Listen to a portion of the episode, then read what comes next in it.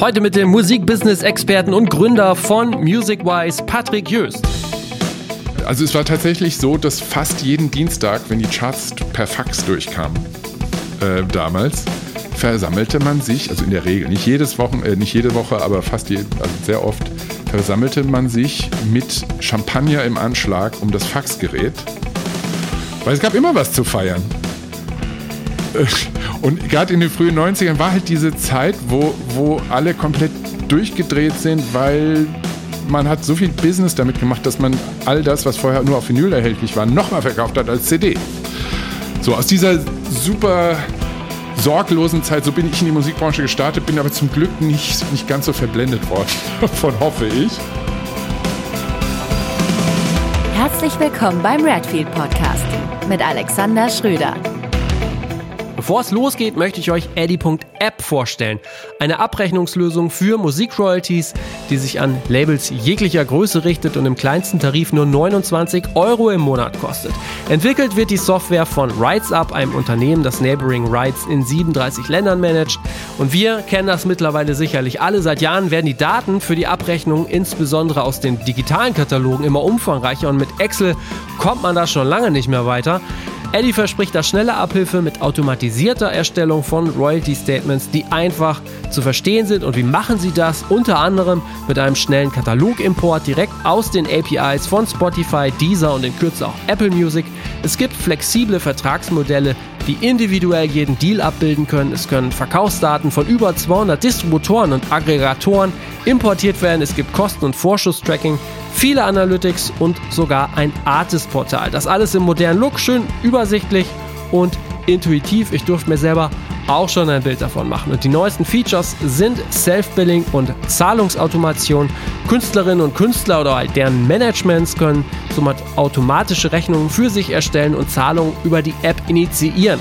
Wer sich das jetzt alles einmal genauer in einem kostenlosen Webinar anschauen möchte, schreibt einfach eine E-Mail an hello at eddy.de App mit dem Verweis auf den Redfield Podcast. Eddie wird geschrieben E-D-D-Y und die E-Mail-Adresse nochmal lautet hello at eddy.app. Also hello mit E. Schaut euch das mal an und jetzt geht's los. Viel Spaß. Ich freue mich heute, Patrick Jöst im Redfield Podcast begrüßen zu dürfen, der in Partnerschaft mit Ticketmaster entsteht. Patrick besitzt locker über 25 Jahre Erfahrung in der Musikbranche, war unter anderem in leitender Funktion bei Sony ATV oder bei BMG tätig und besitzt als international vernetzter Musikexperte für Sync, Publishing und Music Tech eine reichhaltige Expertise. Moin, Patrick! Moin, jetzt habe ich schon wieder Angst. Aber äh, freut mich. Wenn man das, das so hört, ist immer so, okay, Freut okay, wir, Hallo. Wir werden, wir werden in der nächsten Stunde mal drüber sprechen und äh, dann hast du hoffentlich weniger Angst. Ja. Nein, so schlimm ist ähm, es auch nicht. Ähm, erste Frage, wie immer, äh, wie hat es dich eigentlich in die Musikbranche verschlagen? Dem muss ich vorne wegschieben. Ich habe gesehen, du hast ja auch relativ viel und ich hoffe erfolgreich studiert. Jura, äh, Betriebswirtschaftslehre unter anderem. Wie kommt man dann in die Musikbranche? Erfolgreich mit schwankenden äh, Ergebnissen. ähm, ich habe ursprünglich, also ich angefangen habe ich mich zu interessieren für das hinter den Kulissen wirklich sehr früh. Ich war so ein bisschen nerdy. 80er Jahre, es gab kein Internet, das heißt, die Informationsquelle waren, wenn man sie kriegen konnte, internationale Magazine und äh, wirklich so äh, Credits auf Platten, auf Vinyls und dann so zu checken, oh, okay, der Produzent hat das gemacht und so. Ähm, dann das konkretere Ding war, dass wir Partys mit teilweise Konzerten veranstaltet haben. Ich habe selbst ein bisschen gedjed, hatte selbst eine kleine, ein Act, so mit den ersten damals Amiga und dann Atari-Produktionen. Ja. Mhm. Ähm, und habe dann angefangen, habe hab sehr, sehr, sehr jung Abi für damals gemacht, äh, habe angefangen und war ausgemustert, damals musste man noch zum Bund. Habe dann angefangen zu studieren, habe aber immer mehr gearbeitet, im, im weitesten Sinne im Eventbereich und habe ähm, dann gemerkt, irgendwie so richtig wird das nichts und habe mich dann beworben bei, bei damals noch bei der CBS, die dann äh, zu Sony Music wurde. Sony hatte das gerade damals gekauft, die CBS, und habe dort eine Ausbildung gemacht. Ähm, bin dann wieder raus, habe wieder ein bisschen studiert, habe weiter dort gejobbt bei Sony Music als Student und habe dann einen, einen, Typen, bei dem ich auch in meiner Ausbildung ein paar Wochen war, äh, habe ihn gefragt, sag mal, wie wird man eigentlich Produktmanager? Ähm, Und dann habe ich ein Praktikum nochmal bei dem gemacht und war dann Marketingassistent. Und das war dann so der richtige Einstieg. Und Ich Ja. habe dann das Studium auch abgebrochen, was man damals noch machte in den frühen 90ern. Nochmal zur Einordnung, wir haben im Vorgespräch auch schon viel darüber gesprochen. Du kommst aus Frankfurt, ne? Das Genau. ist alles in Frankfurt passiert. Genau. Hast du aber gesehen, ich versuche ja immer viel auch äh, rum zu recherchieren. Wir hatten auch eben schon gesprochen, Jöst, äh, sagtest du, gibt es ganz viele. Es gibt da die Jöst-Häuschen in Frankfurt, habe ich gesehen. Das ist tatsächlich, das ist auch, das wollte ich jetzt dir nicht so aufs Brot schmieren, das war tatsächlich meine Familie auch. Also, ähm, Echt? Ja. Krass. Also ähm, muss Das- man zur Einordnung sagen, äh, diese Jost-Häuschen sind, glaube ich, vor allen Dingen so alte Wasserhäuschen, die äh, äh, wahrscheinlich dann irgendjemand aus deiner Familie in den, ich weiß gar nicht, 20ern oder wann wurde das gemacht, aufgekauft hat und so, so, so Kiosk-Trinkhallen draus gemacht hat, ne? Das waren, ja, also das nicht aufgekauft, der, das, das hat quasi mein Uropa gegründet, äh, gestartet. Ähm, und das war in der Zeit, als es, ähm, ja, da gab es noch andere Infrastrukturen, hat das wirklich so, das waren äh, Häuschen, wo sich, soweit ich das aus Familienerzählungen kenne, äh, Leute dann auch Kohle, gekauft, also tatsächlich zum Heizen Kohlen gekauft Ja, ja. haben und halt einen, einen Drink nehmen konnten, die Leute, die sich nicht leisten konnten, in eine Kneipe zu gehen. Ja. Ähm, und das gab es wirklich, also gerade in Frankfurt, so um den ganzen Ring rum, für die, die schon mal in Frankfurt waren, da gibt es heute immer noch diese Häuschen, die sind aber meistens dann jetzt Pizzerien oder whatever.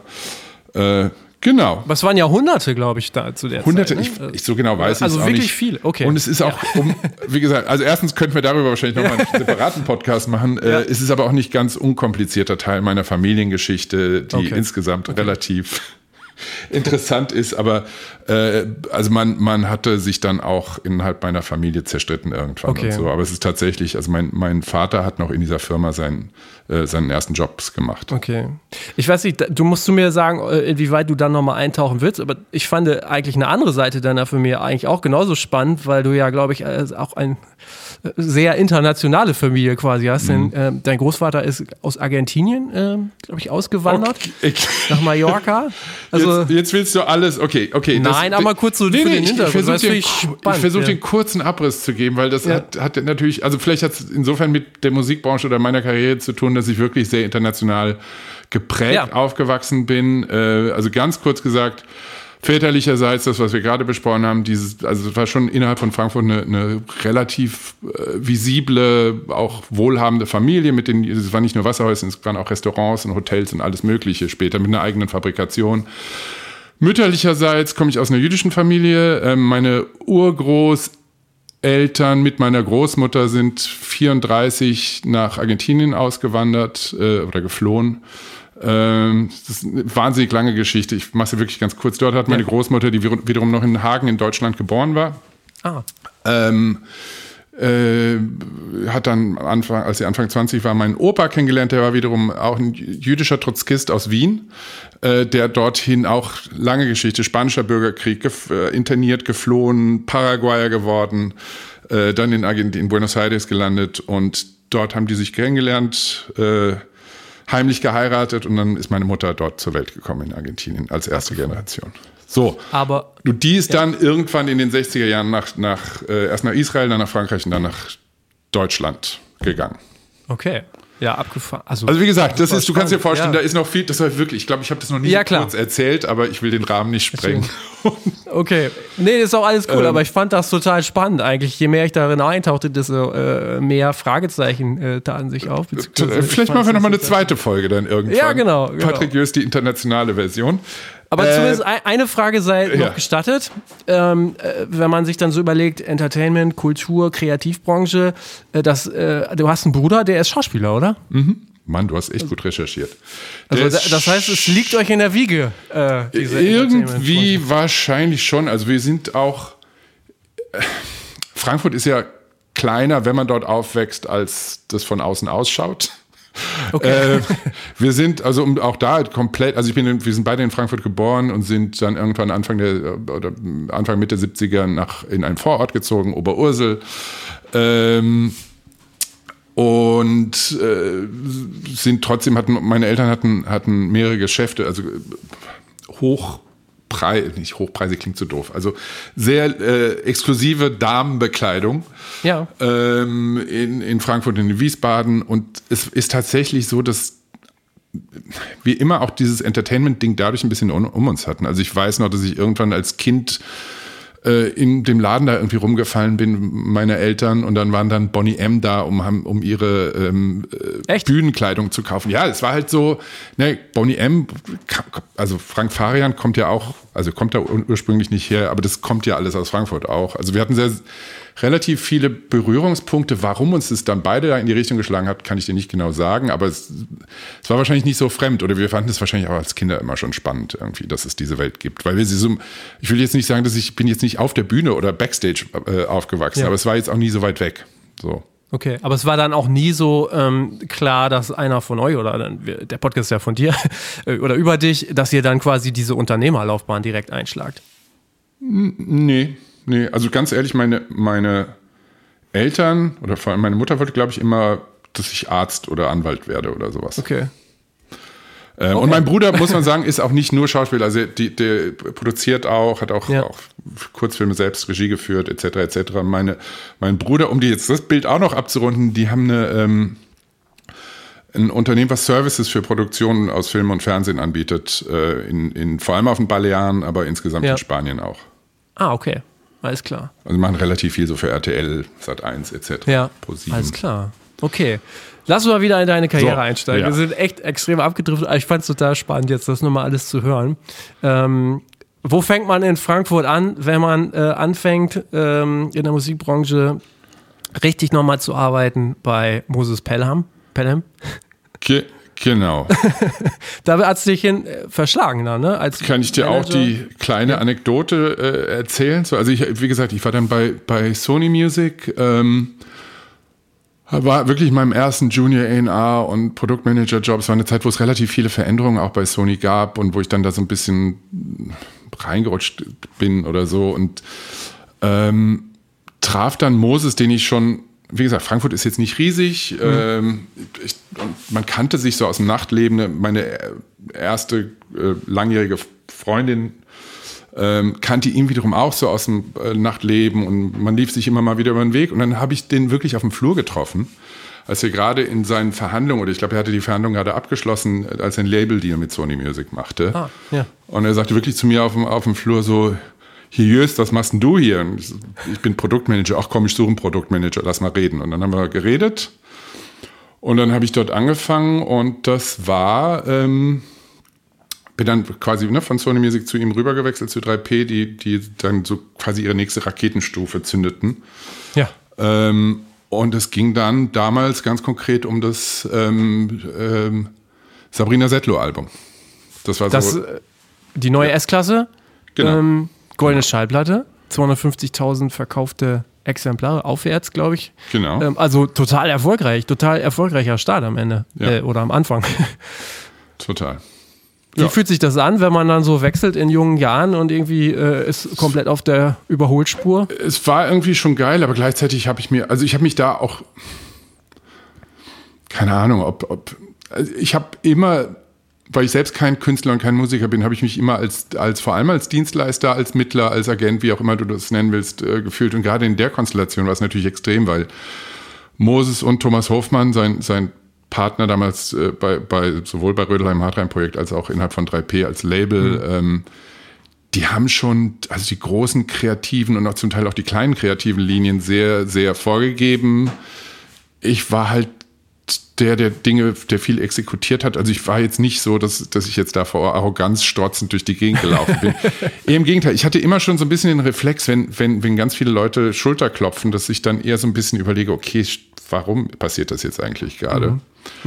Äh, und gerade auch das wieder in, also wie gesagt, Frankfurt ist, gerade wenn du kreativ was anguckst, das war damals ein bisschen Ja. mehr noch, weil Sony Music damals noch in Frankfurt war, ist halt, man kennt sich und es gibt halt viele Schulterklopfer und viel, oh, guck mal, der ist berühmt, so.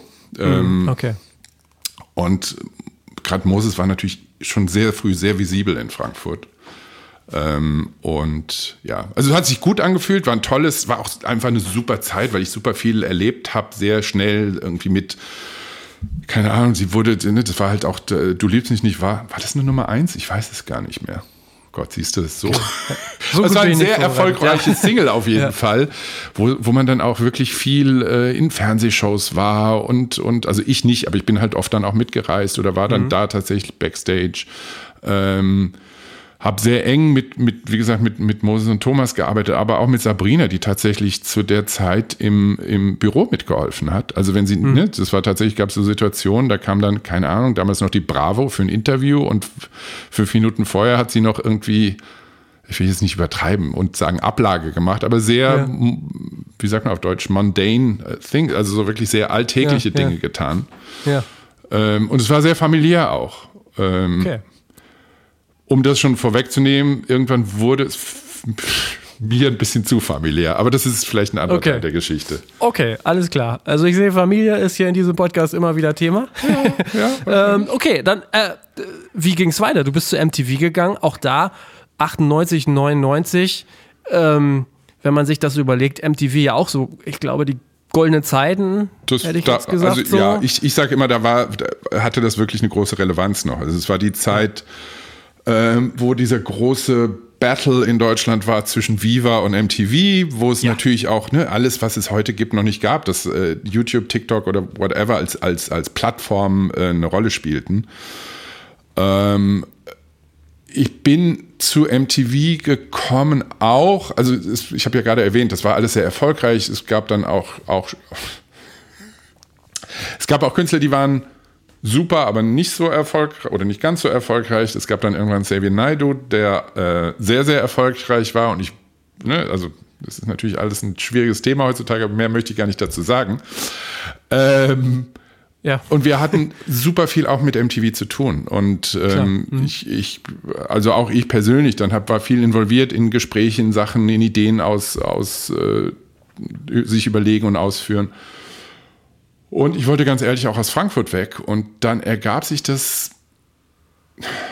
Ganz genau kann ich dir gar nicht mehr sagen. Also irgendwie wusste ich, dass MTV dann, dass da Leute auch bei MTV gab es ein paar Wechsel. Da war damals die Christiane zu Salm, äh, die, wenn die dir noch was sagt, Ja, ja. war da gerade relativ frisch als Chefin. Die wollte da auch so ein bisschen durchkennen. Ich kannte die persönlich gar nicht. Und irgendwie kam man dann ins Gespräch, weil wir halt wirklich, man kannte sich ziemlich gut im Alltag. Also gerade diese Abteilung, in der ich dann gelandet bin bei MTV. Ähm, und wie gesagt, ich hörte dann, dass Leute gehen und hab, bin dann da ins Spiel gekommen. Ich kann dir nicht mehr genau sagen, ob ich jemanden angerufen habe, ob ich über jemanden.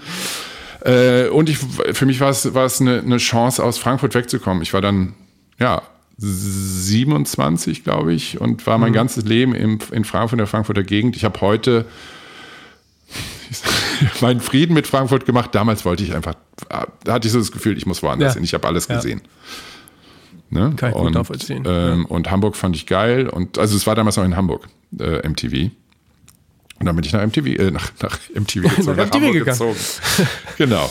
Relativ Was hast du da gemacht? Artist äh, äh, Also Relations? Das, genau, das hieß damals äh, TAR, Talent and Artist Relations, hieß dann später, glaube ich, TAM. Das war im weitesten Sinne das Einfalltor, Gatekeeper, wie auch immer, die mit Managements, äh, Labels, Künstlern etc. sprachen, um im weitesten Sinne Kooperationen zu, zu, zu besprechen, inklusive natürlich, das war dann immer so das der Battle, wo man auch Druck oft gekriegt hat von Labels, äh, Rotation, ne? On-Air-Rotation für Videos. Ähm, MTV funktionierte extrem so, dass man immer gucken sollte, beziehungsweise MTV ist halt ein kommerzieller Fernsehsender. Das heißt, sie machen ihr Geld damit, ihre Shows an Sponsoren zu verkaufen. Und ein großer Teil dessen war dann zu gucken, okay, wie matcht man, wenn es eine neue Show gibt, welche Künstler können dazu kommen, kann man dann so ein bisschen außer, also das, um nur um das ganz klar zu sagen, es gab nie eine Rotation, die nur zustande gekommen ist, weil jemand bei einer Kooperation mitgekommen hat. Also so viel Freiheit war da schon. Und ich war auch nur Teil des äh, Komitees, der das die Videos ausgewählt hat. Das war nicht, ich war einer von fünf Leuten, es war jemand anders, der die Haupt- oder die letzte Ja. Entscheidung hatte. Ähm, aber es war schon unser Job, da unseren Input zu geben, wie man sich vorstellen kann. Ist halt ein Wirtschaftsunternehmen und dann, wenn, okay, wenn man wusste, die Band spielt jetzt auf dem Event, ähm, lass uns die doch mal ein bisschen wohlwollender vielleicht anschauen und denen zumindest ein, ein kleines Türchen aufmachen. Das ist schon vorgekommen damals. Okay, alles klar. So. Du bist dann äh, auch da jetzt gar nicht so lange geblieben, hast dann nochmal so ein, zwei Abstecher gemacht, mhm. ich glaube, so, sich so leicht von der Musikbranche äh, äh, entfernt, bist dann aber im Grunde genommen wieder voll eingestiegen ja. und hast äh, bei Sony äh, angefangen. Verlags, im Verlagsbereich, hattest du da vorher schon er Erfahrung mit? Ein bisschen, ich will trotzdem das nochmal kurz, was du gesagt hast, ja, ich gerne. muss das ein bisschen einordnen. Also es ja. waren, waren nicht, dass ich das irgendwie so stolz, dass ich stolz drauf wäre oder so, aber es ist, ist in der Rückschau ist es trotzdem, glaube ich, ganz interessant, weil ich war dann zwischendurch war ich bei einer, bei einer Web- und Werbeagentur, das war halt 2000, das war auch die Zeit, wo irgendwie alle komplett durchgedreht sind, Internet, ja. oh, hm, ne, New Economy, auch Crash etc., dann ein bisschen später. Ähm, das war aber ein Unternehmen, was komplett aus der Musik kam gleichzeitig. Also das ist, äh, war von, von Johnny Häusler, der heute auch Spreeblick macht. Der mhm. war selbst früher bei Plan B bei der Band etc. etc. Der ist auch Radiomoderator hier in Berlin. Äh, und die, die anderen äh, Teilhaber an der Agentur kamen auch alle aus, dem, aus der Musikbranche, also Manager etc., Musikmanager. Ähm, und danach habe ich für, für eine, ähm, ein Streetwear-Vertrieb ein Office gemacht in, in Berlin, was sich um Musikmarketing und Sponsoring gekümmert hat. Da ist dann zwischendurch aber auch ähm, 9-11 passiert, was tatsächlich einige Pläne, die wir hatten, also relativ schnell, äh, die wir hatten, ähm, ja, äh, gestoppt hat, weil wir mit ein paar Partnern äh, tatsächlich in New York gesprochen hatten, die auf einmal der eine ging dann pleite, bla bla bla. Also ich will das jetzt gar nicht. Aber es, ich war nicht komplett raus. Ja. Ähm, und dann bekam ich einen Hinweis, dass das Sony äh, Publishing, also Sony TV damals, ähm, so eine neue Stelle ähm, einführen wollte. Da geht es irgendwie drum, Musik für Werbung, Film, vor allem Werbung und Film damals in Deutschland irgendwie anzubieten und zu platzieren. Und ich dachte so, cool, ich kenne so 20 Leute, die sind in der Werbung, ein paar Leute, die auch irgendwas mit Film machen. Geiler Job, ich schicke denen die Musik und dann finden die es bestimmt total geil und nehmen das. Ja, wirklich sehr naiv und bei Null angefangen. Ja. Also es gab nie, es gab keinen Vorgänger, es gab kein, äh, kein Adressbuch, gar nichts. Das war vorher im weitesten Sinne wurde das halt dann so irgendwo zwischen A&R und vor allem auch dem Copyright-Team hat dann jemand den Hörer abgenommen, wenn jemand einen, einen Song für eine Werbung nutzen wollte. Und dann ja. übertrieben, sage ich immer gerne, weil halt gerade in den 90ern in Europa ähm, dieses Sync-Business, wie wir das ja dann nennen, äh, einfach, das war so nettes Zubrot, weil, weil die Leute haben sich halt alle noch in den Arm gelegen. Ich muss noch einmal kurz eine Anekdote aus meiner Zeit in meiner gerne. Ausbildung erzählen. Das war Anfang der 90er bei Sony Music. Ich kann, also es war tatsächlich so, dass fast jeden Dienstag, wenn die Charts per Fax durchkamen, äh, damals, versammelte man sich, also in der Regel, nicht jedes Wochen, äh, nicht jede Woche, aber fast je, also sehr oft, versammelte man sich mit Champagner im Anschlag um das Faxgerät, weil es gab immer was zu feiern. Und gerade in den frühen 90ern war halt diese Zeit, wo, wo alle komplett durchgedreht sind, weil man hat so viel Business damit gemacht, dass man all das, was vorher nur auf Vinyl erhältlich war, nochmal verkauft hat als ja. CD. So, aus dieser super sorglosen Zeit, so bin ich in die Musikbranche gestartet, bin aber zum Glück nicht, nicht ganz so verblendet worden davon, hoffe ich. ähm, so, das Gleiche galt natürlich in, in, in, in anderen Maßen oder Umständen auch auf der Verlagsseite. Und äh, Sync war irgendwie so, ja, dann hat irgendeiner angerufen, wollte den Song nutzen, dann hat man irgendeinen irren Preis genannt und wenn sie es genommen haben, super, wenn nicht, auch nicht so schlimm. Weil es eben nur so, ja, war, war ein netter Zugewinn. Das änderte sich dann, also vor allem international irgendwann auch und dann in, wie gesagt, war ich der Erste bei, bei Sony. Ich hatte mit Publishing Berührungspunkte, so wie die meisten Leute, die auf der Recorded-Seite arbeiten, Berührungspunkte haben. Man weiß, da ist irgendwas Nerviges, wo man irgendwas in die Label-Copy eintragen muss und dann ähm, ja, kann man mal versuchen, beim Verlag anzurufen, ob die auch was helfen können. Das machst du ein paar Mal meistens hat das damals nicht so viel gefruchtet. Das lag aber nachdem ich jetzt beide Seiten über viele Jahre kennengelernt habe und auch später quasi für beide Seiten, zumindest für Sync verantwortlich war, war das ganz oft, oft auch ein Mangel an Kommunikation. Und auch ein, und auch gefüttert aus dem, was ich vorhin mit Sorglosigkeit äh, gesagt habe, dass man halt nicht so richtig, man hatte ja auch zugegebenermaßen auf der Recorded-Seite gar kein großes Interesse mit dem Verlag zu sprechen, weil man so gedacht hat, ja, die sind die, die, die immer nur Rotwein trinken und Zigarren rauchen und, und Geld einsammeln, die machen ja eh nichts. Ja. Das hat sich, glaube ich, schon sehr geändert. Also es gibt natürlich, es gibt immer noch ein paar Vertreter der ganz alten Schule, aber ähm, ich glaube, insgesamt hat, hat sich unsere, unser Business und unsere Branche so geändert, dass es sehr anders Ja. ist. So, zurück zu deiner Frage. Ja. Sehr lange keine Antwort gegeben. ähm, zurück zu deiner Frage, äh, was ich für eine Ahnung. Ja, ich hatte Berührungspunkte. Ich kannte ein paar Leute auch während meiner Ausbildung. Damals war auch in den in Anfang der 90er war Sony Publishing noch gefühlt näher dran an, als es dann später war an der, an der Recorded-Seite. Und wie gesagt, dieses Sync-Ding und irgendwie Platzieren von Musik in Werbung fand ich spannend. Ähm, ja, aber viel mehr Ahnung hatte ich dann erstmal nicht. Ähm, ich, ich glaube, was ein Teil des Triggers war, also das ist wirklich eine Spekulation von mir, ich habe da nie mit jemandem drüber geredet, sollte ich vielleicht mal nachholen. Warum diese Stelle geschaffen wurde, war, dass, dass äh, Sony ATV damals ein paar größere Akquisitionen gemacht hatte. Unter anderem hatten sie in Deutschland den Frank Farian-Katalog gekauft und international hatten sie auch ein paar größere Akquisitionen. Ich kann mir vorstellen, jetzt auch in der Rückschau, weil ich weiß, wie so Prozesse in Unternehmen ablaufen inzwischen, dass man dann gesagt hat, okay, so und so, wir ziehen das Budget-Target äh, in Deutschland jetzt so und so hoch und dafür dürft ihr auch jemanden einstellen. Irgendwas in die Richtung. Kann ich mir vorstellen. Okay, ja. Aber du scheinst dich da ja auch ganz gut geschlagen zu haben. Du bist sechs Jahre da geblieben. Mhm. Ähm, da, da war dein Kollege auch Andreas Weidkamper, ne, dem ich auch Genau. äh, letztens äh, interviewt habe. Da, da kam auch noch eine Frage auf und wenn ich das richtig gesehen habe, äh, oder wir haben über etwas gesprochen, bist du der Hauptverantwortliche dafür? Denn ihr habt ja nicht nur Sync gemacht mit äh, TV, sondern auch mit Klingeltönen. Nee. Ne? Ich würde gerne mit den Hut. Nein, also. Ähm, nee, das war einfach damals ein Riesenbusiness. Ich weiß nicht, ob es einen Hauptverantwortlichen gab. Also der, der, der Anwalt und dann später Geschäftsführer, der, soweit ich weiß, immer noch heute Geschäftsführer ist, Patrick Strauch. Der hat das aus anwaltlicher Sicht sicher sehr gut vorangetrieben. Und dann unser Job war eher so auf der, auf der, ich habe immer Schwierigkeiten, kreativ zu sagen, weil das ist ja nicht wirklich kreativ. Das ist ein Abarbeiten, dann irgendwie dafür zu sorgen, dass der Informationsfluss ähm, stabil ist in Richtung Klingeltöne. Ja. Äh, also in Richtung, es war ja damals vor allem auch, ähm, Gott, wie hieß es denn? Jumba, diese Jumba. Jumba, Ja, ja, genau. die- Genau. Jumba. Ähm, Abo-Fallen. Ja, auch oft. Naja, genau. genau, aber einfach zu gucken, dass, dass, dass die wissen, welches Repertoire unseres Okay. ist. Ähm, Was, was waren so deine Highlights in der Zeit? Das, also das- eine Highlight, an das ich mich immer erinnern kann, ist äh, mein erster Deal und der hat zugegebenermaßen bestimmt sechs Monate gedauert, bis ich den gelandet habe. Also wirklich aktiv platziert. Ja. Verhandlungen gingen früher los, ähm, wobei ich mich da auch erst reinfinden musste mit, mit den KollegInnen. Ähm, Ne, dass Leute irgendwas angefragt haben und, und zum Teil waren das auch recht große Deals, aber da würde ich auf gar keinen Fall jetzt sagen, oh, das habe ich gemacht oder alleine gemacht. Man, ne, da waren viele Leute, die es zusammen gemacht haben.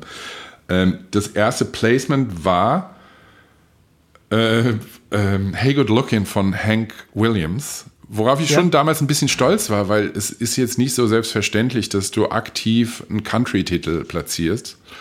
Und der war interessanterweise auch aus einem, einem dieser, einer dieser ähm, gerade passierten Akquisitionen. Das war ein Katalog, die hieß Aircraft Rose. Das ist einer der größten Country-Kataloge, die es gibt. Ähm, und das war für Aral.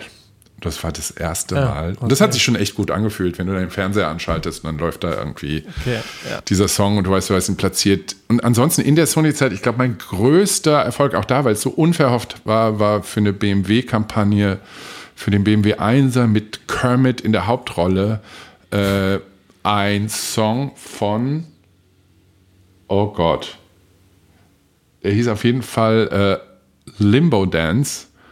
Das sind die gleichen Ja. Typen, die auch Tequila gemacht haben. Ich glaube, The Champs. Ah, okay. Ähm, Ja. Weil das eine relativ kleine Kampagne und es war ein, war ein bisschen wilder Pitch. Also wenn, wenn du, aus meiner Erfahrung, wenn du für Sync pitchst und hast einen großen Katalog und du kannst manchmal schon lesen im Briefing, was du kriegst von der, von, von der Agentur, vom Regisseur, vom Music Supervisor, in, ähm, dass die eine ungefähre Vorstellung haben, aber eventuell auch offen sind. Und in dem Fall hatte ich extrem das Gefühl, dass sie offen sind für was ganz anderes. Also das war komplett off-Briefing. Ja, okay. Und ich habe das mal mitgeschickt, dann fanden sie das ganz geil und wir konnten es auch ins, ins Budget, was natürlich, wie gesagt, das, das Geld darf man nicht unterschätzen äh, bei Sync, dass, dass du halt auch das gelöst kriegen musst. Für mich ist es Teil des kreativen Prozesses auch zu gucken, okay, was kriegen wir denn wirklich auch kohlemäßig hin? Ähm, das passte dann, es war nur eine Lizenz am Anfang für Deutschland. Ich wurde, die wurde dann, glaube ich, in 14 weiteren Ländern lizenziert und war dementsprechend dann äh, ein höherer sechsstelliger Betrag, was am Anfang eher ein klein, ich glaube, mittlerer fünfstelliger war. Wahnsinn. Ja. Und das war sowohl vom sozusagen, ja, ich, ich nenne es jetzt Kreativen, also wirklich von dem die richtige Lösung finden, als auch dann finanziell für meine Company war das eine, eine sehr schöne Geschichte. Okay. Ja, klingt aber nach einem guten Highlight und nach viel Arbeit. ja, war es auch. Also ja. dann lernst du auch äh, zum Beispiel auf einmal Dinge wie, wie Withholding Tax kennen, also Quellsteuer, mit der ich vorher nicht so viel Ja, okay, hm, okay. Okay. wenn du in andere Länder arbeitest. Aber auch das, das zahlt sich immer aus im Leben dann, wenn du es einmal gemacht hast. Das stimmt, aber das ist vielleicht auch noch eine ganz gute Überleitung, denn du bist dann äh, 2008 bei Sony raus. Mhm. Wenn ich das richtig gesehen habe, ähm, hast du dich äh, dann mal so kurzzeitig selbstständig gemacht, bis äh, wahrscheinlich Hartwig äh, Masuch dich angerufen hat und gesagt hat, genau. hast du nicht Bock weiterzumachen hier bei BMG? Genau, also ich, ich, kann das relativ, das war ja auch gar keine so lange Zeit. So insgesamt unterm Strich mit der Zeit, wo ich dann schon vorbereitet habe, war es ungefähr ein Jahr. Ähm, ich habe für, für Warner und für Zebralution damals als, als Consultant gearbeitet, um deren Repertoire zu platzieren. Ähm, war super spannende Zeit, habe dann gleichzeitig, äh, hat mich ein Kontakt von der Agentur aus Österreich angerufen, der für eine konkrete Kampagne von der Telekom, also T-Mobile, ähm, Hilfe brauchte, was zu klären. Ja, ich glaube, das ist so lange her, kann man ruhig drüber reden. Die wollten damals äh, die wollten ähm, Rockefeller Skank, glaube ich, von, von Fatboy Slim okay. Mhm. Äh, lizenzieren. Wer sich ein bisschen auskennt mit Samples und Lizenzierung, das ist auf jeden Fall einer der komplizierteren Fälle, vor allem wenn man nicht viel Zeit hat. Ich habe ihm dann, aber ich habe versucht, ihm das zu klären, habe gleichzeitig parallel, und das sind halt so Erfahrungswerte, habe parallel schon angefangen zu gucken, okay, was können wir als Alternativen vielleicht äh, bringen. Das hat sehr gut funktioniert und dann habe ich ich will nicht lügen, aber es waren irgendwas zwischen 15 und 20 innerhalb dieses, dieses Jahres ähm, Kampagnen betreut für eben T-Mobile in verschiedenen Ländern in Osteuropa. Alles aus Wien raus, weil äh, damals die Agenturen in Wien saßen. Und ähm, das war finanziell okay, aber es war vor allem unglaublich lehrreich. Ähm, zu sehen, wie du mit einem klar großen Namen, aber natürlich trotzdem begrenzten Budgets, weil, also wenn du auch anfängst zu lernen, also ganz doof bei Wikipedia dann reingucken musst, wie groß ist eigentlich Montenegro? Ja. Ähm, und dann, dann aber, und auf der anderen Seite zu sehen, wie Rechteinhaber zum Teil, ich kann es nicht anders sagen, echt arrogant reagiert haben.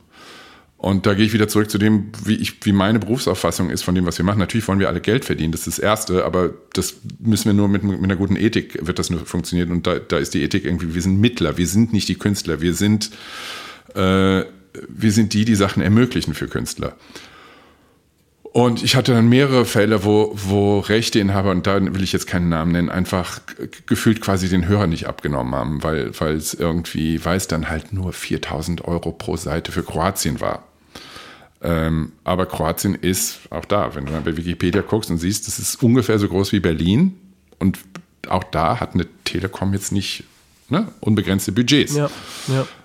Die 4000 war jetzt ein erfundenes Beispiel. Ja. Aber. Ähm, Kroatien auch. genau. genau.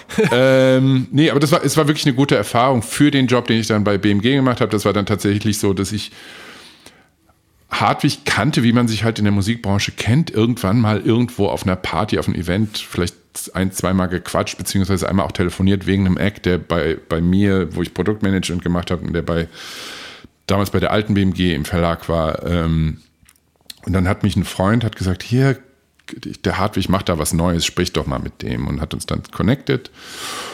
Und dann gab es ein Gespräch, das war noch zu einer sehr frühen Zeit, wo das, äh, also um das nochmal kurz den, den zeitlichen Background einzuordnen, ähm, Bertelsmann hat, glaube ich, 2006 komplett die Verlagsrechte an Universal verkauft, äh, Universal Publishing, ähm, und hat dann 2008 seinen Anteil in, was damals Sony BMG war, äh, kleines Radbemerkung, es gibt unheimlich viele Leute, die bis heute denken, es ist immer noch Sony BMG und eine Firma. Ja. Mhm.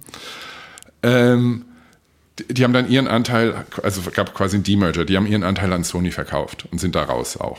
Haben sich erstmal komplett aus dem Musikbusiness rausgezogen. Wie ich dann später gelernt habe, war das wirklich eine strategische Entscheidung, auch zu sagen, wir glauben, dieses, dieses Geschäft ist so broken, ist so kaputt, dass wir, wenn, das nochmal komplett neu aufsetzen müssen. Und ähm, ich habe diesen Hintergrund gegeben, weil das erste Treffen mit Hartwig war zu einem Zeitpunkt, wo er, glaube ich, einfach noch nicht so richtig viel reden durfte über das, was die da planen, weil es halt noch in so einer Übergangsphase war. Bin dann da raus und war so, ja, das war echt nett, aber was machen die jetzt eigentlich? ähm, und hab, dann sind wir aber im Kontakt geblieben, haben dann nochmal gesprochen und dann wurde es äh, definitiv konkreter. Ich fand es unglaublich spannend, diese Chance bei was, also ich, das habe ich schon immer so gehabt. Ich finde es immer auch spannend. Also ich kann auch am Ball bleiben. Ich war ja dann auch äh, elfeinhalb Jahre bei BMG. Ja, ja. Aber ähm, sowas komplett Neues mit aufzubauen und dann auch, ja, auch ganz bewusst ins kalte Wasser zu springen und, und auch ein bisschen Chaos-Manager zu sein, weil es halt ganz viele Dinge gibt, ne, wie das halt so ist, wenn du was neu anfängst. Wie machen wir das eigentlich? Und was ist der Prozess hierfür und so? Äh, das fühlte sich sehr, sehr spannend an. Und dann habe ich dann ähm, zunächst auch noch, glaube ich, als, als Consultant angefangen für, für einen kurzen Moment, ähm, Anfang 2009. Äh, wir waren ungefähr 20 Leute, glaube ich, an dem Tag in Berlin. Also und an dem Tag, Tag haben ungefähr 15 mit mir angefangen. Also es waren vorher, waren so ein paar Monate lang waren schon, schon gab es ganz, ganz wenige Mitarbeiter. Also Hartwig, dann der, der CFO damals, der äh, Max Dressendörfer und noch drei, vier andere Leute, glaube ich. Ähm, und ja, dann fingen wir da an, saßen dann da im Spreepalais am Dom in, in, in Berlin-Mitte, ähm, hatten fast kein Repertoire, hatten auch nicht wirklich ein Team, aber mussten dann irgendwie so ein bisschen ja, rausgehen in die Welt und wir alle zusammen. Also natürlich Hartwig an vorderster Front. Hartwig hat dann irgendwie natürlich seine weitläufigen Kontakte äh, spielen lassen, sein Netzwerk. Ähm, ich kann mich aber zum Beispiel erinnern, wir sind dann nach London geflogen für ein Meeting mit dem Management für, für, für einen Act, der gesigned werden sollte. Und es war ein ziemlich toughes Management und die stellten ziemlich taffe Fragen und ich, ich musste dann ohne komplett zu lügen so ein bisschen den Anschein erwecken, dass wir größ, ein größeres Team haben, ja. als wir hatten, weil in dem Moment war das okay. Team ich. Also tatsächlich, also es gab damals äh, Anfang, Anfang 2009 gab es ähm, Geschäftsführer in mehreren Ländern, aber auch die waren dann in der Regel sie alleine und vielleicht noch eine Person, die irgendwie Copyright-Registrierung gemacht hat oder so. Ähm, genau. Und so war das die ersten paar Monate. Dann ging es los, dass man dann in, in ich, soweit ich, wenn ich mich recht erinnere, war das erste Teammitglied, was wir einstellen konnten für Sync, war dann in, in, in UK, weil es da auch schon die ersten Signings gab.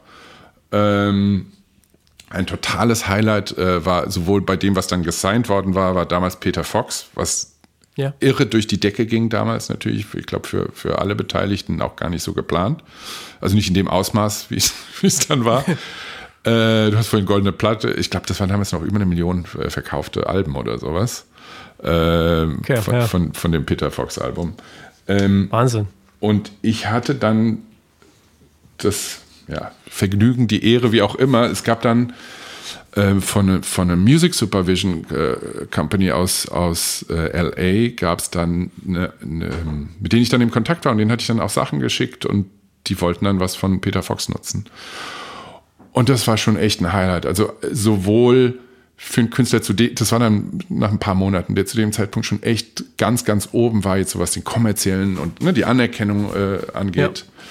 Ja. Ähm, dem einfach jetzt diese Möglichkeit zu eröffnen. Du kannst jetzt bei, ich glaube, ja, es war CSI New York, was damals echt eine große Serie war. Von dir kann ein Track da rein lizenziert werden und platziert werden.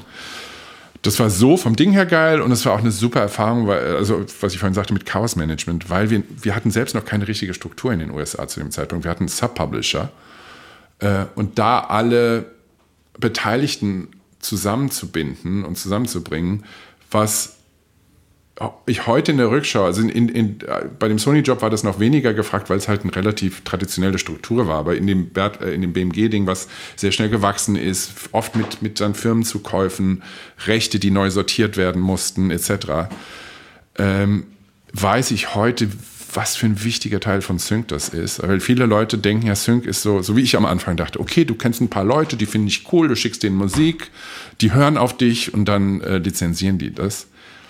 Das funktioniert leider nicht so. Und wie gesagt, es gibt diese Dimension, die nicht zu unterschätzen ist. Ähm, wirklich die, die, die Beteiligten alle zusammenzubringen und das Ding wirklich über die, die, die Ziellinie zu bringen. Und deswegen, und sorry, das war in dem Fall, äh, das war so ein erstes richtig großes Highlight ähm, ja. bei BMG. Ja. Aber es klingt trotz, ja, trotz allem, was du jetzt die ganze Zeit erzählst und sicherlich auch noch erzählen wirst, du hast ja trotzdem ein unglaubliches Netzwerk. Du musst ja total viele Leute kennen, musst ein ganz guter äh, Menschenversteher und äh, sicherlich auch Menschenfreund sein, um irgendwie das schon auch alles so auszudiskutieren, zu verhandeln, äh, hinzukriegen. Ja, das ist jetzt so schwierig, über sich selbst zu reden, was ja, für ein geiler, so geiler Typ ist. Gener äh, also generell, also wenn jemand so einen Job hat, sagen wir es vielleicht mal so. Total, ne? aber ich, ich, ich glaube, es, also, ja, wenn ich jetzt kurz darüber rede, was für ein geiler Typ ich bin. ähm, sorry, das war wirklich nicht ernst gemeint. Hallo, falls das jetzt hier jemand hört. ähm, nein, ich glaube, was, was, was einem hilft, ist, wenn man äh, schon so eine Art von Empathie dann in solchen Situationen auch hat und was natürlich auch bei, insgesamt bei Verhandlungen, zum Teil waren das natürlich dann auch Verhandlungen. Man hat natürlich geguckt, dass man möglichst das Optimale für den Künstler rauskriegt. Ähm, da hilft Empathie auch. Und gleichzeitig, was mir, also gerade in der Zeit bei BMG sehr, sehr geholfen hat, und deswegen habe ich vorhin das Beispiel mit der Telekom in Osteuropa gebracht, das hat es nochmal beflügelt, wenn du ein internationales Verständnis hast, wenn du, wenn du nicht irgendwie ähm, mit der Attitude in eine Situation kommst und denkst so, ich habe das schon immer so gemacht, so läuft das in Deutschland und den gleichen Maßstab anlegst, sondern wenn du wirklich ja. versuchst zu gucken und es dir bei, dabei idealerweise nicht anmerken lässt, dass du keine Ahnung hast, wie das da gerade läuft, aber dir dabei unauffällig anguckst, wie das, wie das eigentlich funktioniert, auch in einem anderen Land gerade und auch ein bisschen zuhörst, bisschen ähm, und ich habe, also das, das ist eine ganz, ganz tolle Erfahrung aus dieser, dieser langen Zeit bei BMG ist, dass ich wahnsinnig viel sehen durfte, auch wirklich auf der, in, in, ja, also ich würde sagen, in allen relevanten Sync-Märkten dieser Welt habe ich, habe ich Fälle gesehen und auch zum Teil ein bisschen kompliziertere Situationen, die man lösen musste. Aber das ist wirklich, das ist, ist, ist, ist eine tolle Belohnung, wenn du dabei was lernen kannst. Mhm. Ähm, äh, ja. Und ja, und Netzwerk hat sich ergeben über die Zeit einfach auch. Mhm. Und natürlich hatte ich ähm, deswegen habe ich das vorhin, glaube ich, auch, habe ich nochmal eingehakt, als du sagtest, ich war dann irgendwie so aus der Musik raus. Ich, ich fand das, also mir hat das wirklich geholfen. Ne, mir ist klar, ich habe bei großen Namen, großen Marken gearbeitet. Wenn du bei Sony bist, wenn du bei MTV dann in der Zeit warst, wenn du äh, ja. äh, später bei BMG warst, da musst du niemandem viel erklären. Da geht es dann im Zweifelsfall ja erstmal um das, das Türschild draußen und nicht um dich selbst. Und auch wenn du irgendwo anrufst, wenn du, keine Ahnung, als ich bei Sony angefangen habe, dann also Sony, Sony ATV bei Werbeagenturen dann irgendwie versuchen, dann Fuß in die Tür zu kriegen, dann weißt du halt, das hilft dir, wenn da Sony steht, weil dann denken die nicht sofort, du bist komplett unseriös.